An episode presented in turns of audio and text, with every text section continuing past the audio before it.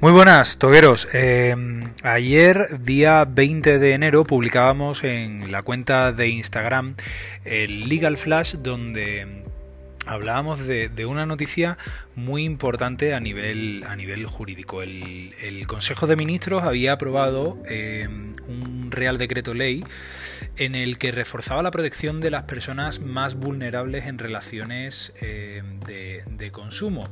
Lo definía como consumidores vulnerables. Eh, siendo así, eh, añade que la figura de la persona consumidora vulnerable es, a partir de ahora, un marco normativo que permite a las administraciones públicas corregir situaciones de indefensión, que además, pues eh, como es de comprender, se han visto agravadas en el último año, eh, como todos sabemos, por el, por el aislamiento social, habida cuenta las restricciones a la movilidad a causa de la COVID-19. Pues bien, este Real Decreto Ley de Protección de, los Consumidores y Usuarios frente a situaciones de vulnerabilidad social y económica, eh, todo se ha dicho de paso, ha sido aprobado a iniciativa del Ministerio de Consumo, viene a proteger a colectivos vulnerables como pueden ser los menores, personas de avanzada edad, con bajo nivel de digitalización, con discapacidad funcional, intelectual, cognitiva o sensorial. En general, Em, a todos aquellos que tienen dificultades por la falta de accesibilidad de la información. Son, según el Ejecutivo, ejemplos de grupos sociales particularmente expuestos a abusos, fraudes, estafas y engaños por técnicas de comercialización o de, información y por las que el Gobierno desarrolla eh, medidas especiales de apoyo o asistencia para eh, bueno, pues garantizar que toman las decisiones de consumo acorde con sus intereses. ¿Qué es lo que trae como novedad eh, jurídica este Real Decreto Ley? Pues bueno, eh, modifica la Ley General de Defensa para los Consumidores y Usuarios creando un nuevo paraguas jurídico a través de la modificación de, la Ley General de Defensa de Consumidores y Usuarios. Eh, el Real Decreto Ley desarrolla el concepto de consumidor vulnerable, como ya habíamos dicho, y lo define como aquel que en sus relaciones de consumo se encuentra en una situación de desventaja, desprotección, indefensión o subordinación frente a empresas, aunque sea de forma temporal, territorial o sectorial debido a sus características, necesidades o circunstancias personales. En opinión de quien os eh, hace este, este podcast, eh, bueno, ha sido un concepto paraguas jurídico, un concepto sumamente amplio. Ha intentado abarcar, ha intentado ser ambicioso y abarcar eh, una esfera jurídica del término de consumidor eh, sumamente amplia. Em, pero también es lógico, puesto que como ejemplo práctico en nuestro país ya habíamos vivido con anterioridad em, la venta a nivel masivo o a gran escala de productos financieros como han sido por ejemplo los swaps o permutas financieras, pero también las participaciones preferentes, eh, bonos u obligaciones subordinadas a consumidores o inversores que eh, distaban mucho de tener un perfil inversor eh, tan siquiera moderado, eran más bien conservadores. Bien, pues así las campañas informativas o educativas divulgadas por las administraciones tendrán que prestar especial atención a estos sectores que cuenten con mayor proporción de consumidores vulnerables, como eh, puede ser el, sector financiero, en mi opinión. Lo que está claro es que el gobierno crea un paraguas jurídico para eh, garantizar que las relaciones de consumo se realicen en entornos eh, mucho más igualitarios, entornos que sean muchísimo más accesibles, transparentes y, sobre todo que, otorguen o que brinden al consumidor mayor seguridad a esa relación jurídica.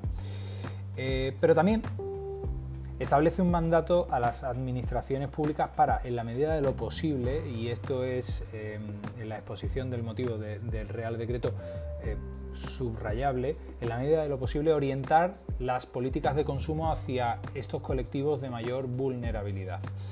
El texto ley contiene referencias expresas a estas personas en aquellos aspectos de sus derechos que requieran una protección reforzada.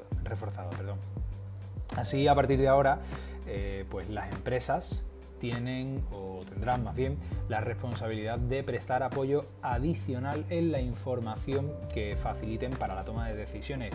¿Con qué objetivo? Pues con el objetivo de que los consumidores vulnerables, así definidos por, por el Real Decreto Ley, no vean limitada su accesibilidad. Esto es importante porque por primera vez se incluye en la ley y de forma expresa la obligación por parte de las empresas de prestar apoyo, eh, el apoyo necesario a los consumidores vulnerables para que puedan comprender correctamente el contenido de los contratos que, firman. Em, bueno, un análisis eh, breve del propio Real Decreto Ley pues sienta las bases necesarias para, los desarrollos reglamentarios posteriores eh, con el fin de reducir barreras y garantizar derechos de, dichos consumidores definidos como.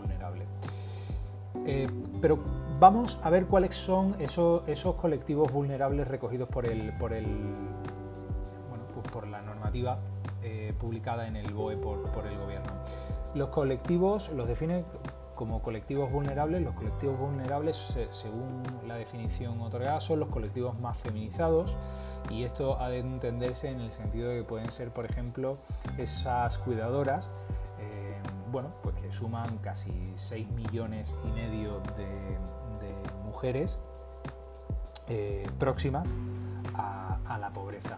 Pero también eh, incorpora dentro de este concepto de colectivo vulnerable aquellos que viven en el ámbito rural.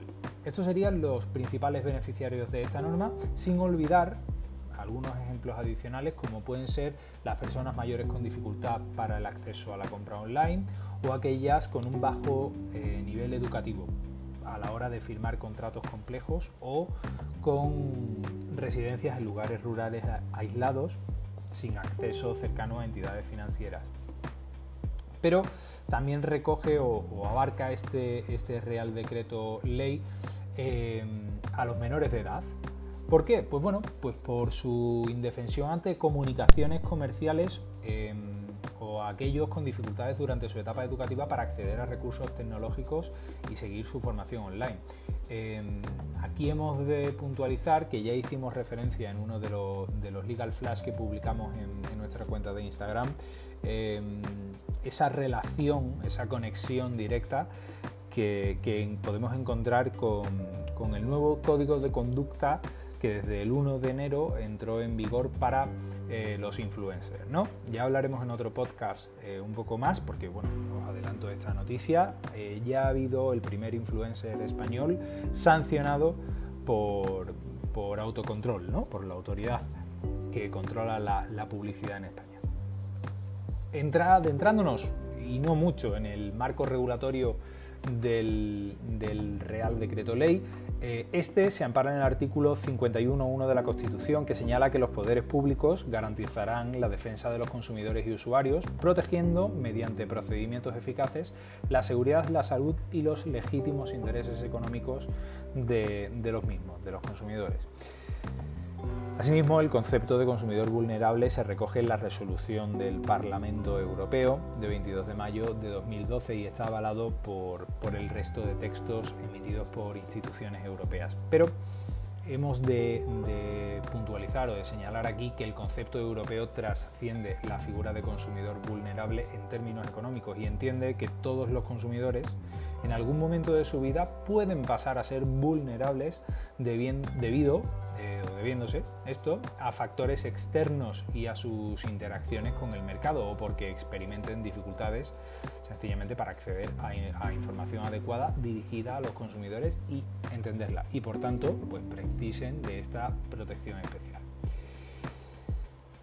En el marco em, estatal, pues bueno, la figura de consumidor vulnerable con carácter parcial ya se había contemplado en normativa autonómica con el mismo fin, es decir, proteger a determinados sectores en el acceso a servicios básicos. Hasta la fecha, tanto por su denominación como por los colectivos protegidos a que alude, la figura de consumidor vulnerable varía em, dependiendo de qué comunidad autónoma examinemos em, la, normativa. Eh, no obstante, con la nueva regulación estatal de, dicha figura, eh, se aprueba por primera vez un marco regulatorio común en, esta materia.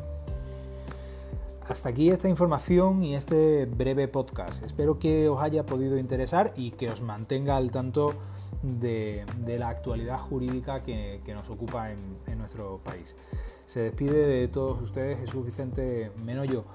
Nos podemos seguir por nuestras redes sociales, Instagram, arroba togadigitalblog o nuestra cuenta de Twitter, igualmente arroba togadigitalblog. Os mando un saludo y espero que tengáis muy buena semana.